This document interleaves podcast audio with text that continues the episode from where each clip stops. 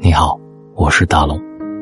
大龙的读书会又上线了一本新书，没错，这本书我期待了很久，而且有很多朋友推荐给我，就是《十年一觉电影梦》李安传。《十年一觉电影梦》是张亮被编著，以第一人称的口吻讲述了李安电影生涯的第一个十年的追梦历程。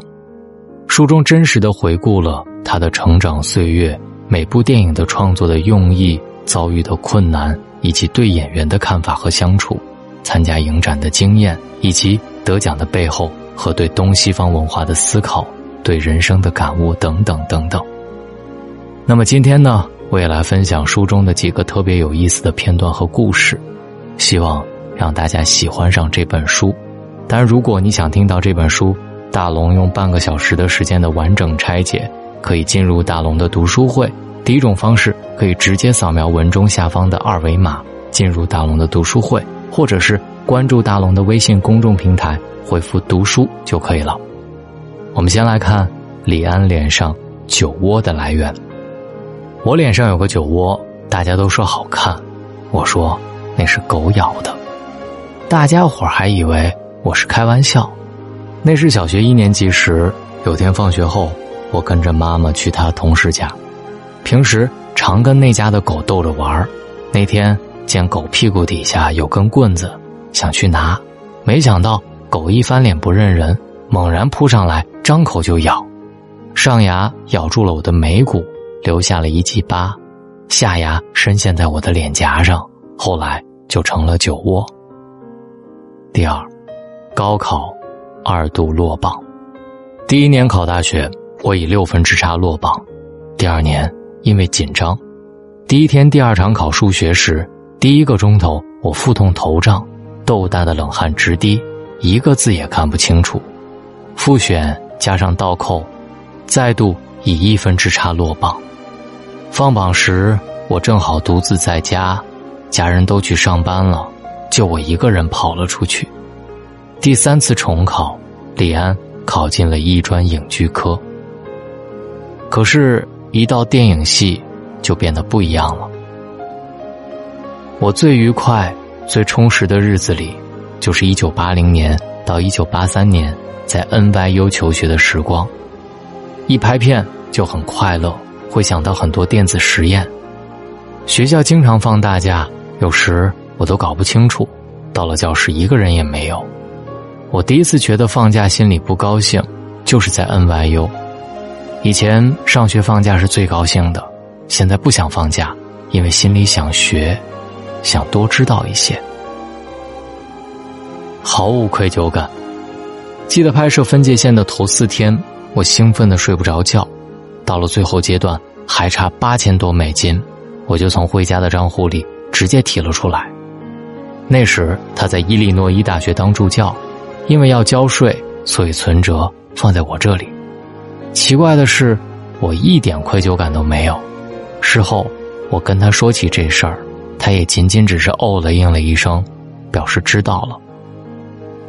就这样，消耗了六年。平时，我在家负责煮饭、接送小孩分担家事，回家也不太干涉我。我们经济不够宽裕，所以我也不太愿意进城。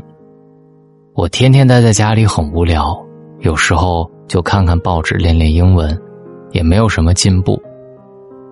我这个人就是拍片来劲儿，没片儿拍呢就没劲儿，所以回家说过，他不拍片像个死人，我不需要一个死人丈夫。直到彻底翻红，当时我有个想法，要不然就是老天爷在开我的玩笑。我就是来传宗接代的，说不定我的儿子是个天才，或者机遇未到，就连叫花子还有三年好运。就这样，一路苦着熬着等待时机，当机会终于来的时候，我已经濒临谷底，快要不行了。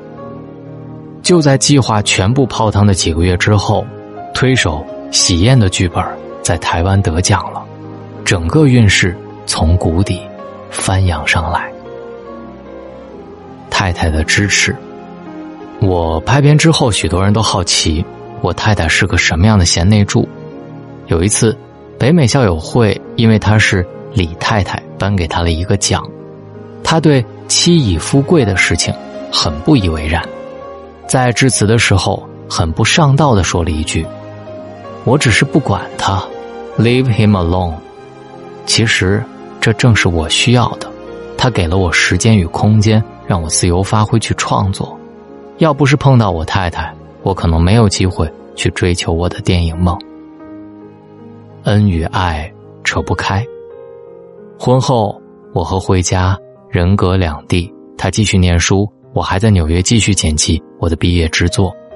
一九八四年五月，我还在等毕业作品冲印出来，大儿子阿猫诞生了。我这个爸爸还不知情，还在纽约公园里玩棒球、丢飞盘，直到晚上回家才知道太太已经生产。第二天赶忙搭飞机去伊利诺伊看妻儿。当我傻傻的冲进医院时，大家一见我就高兴的鼓掌。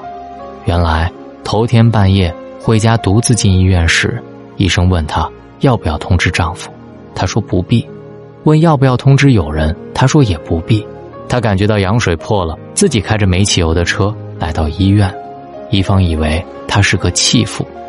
他的个性就是很独立，自己能做的事儿，绝对不麻烦别人。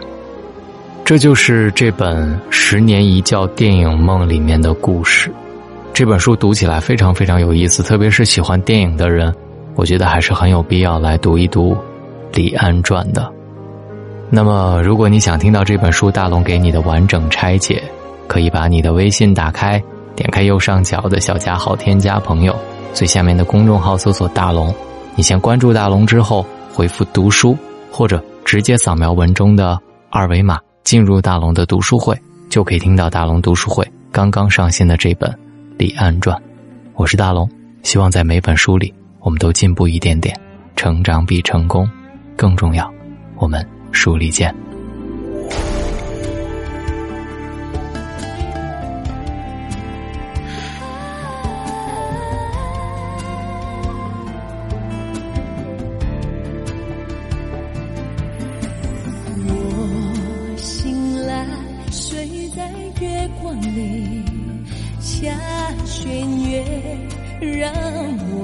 想你。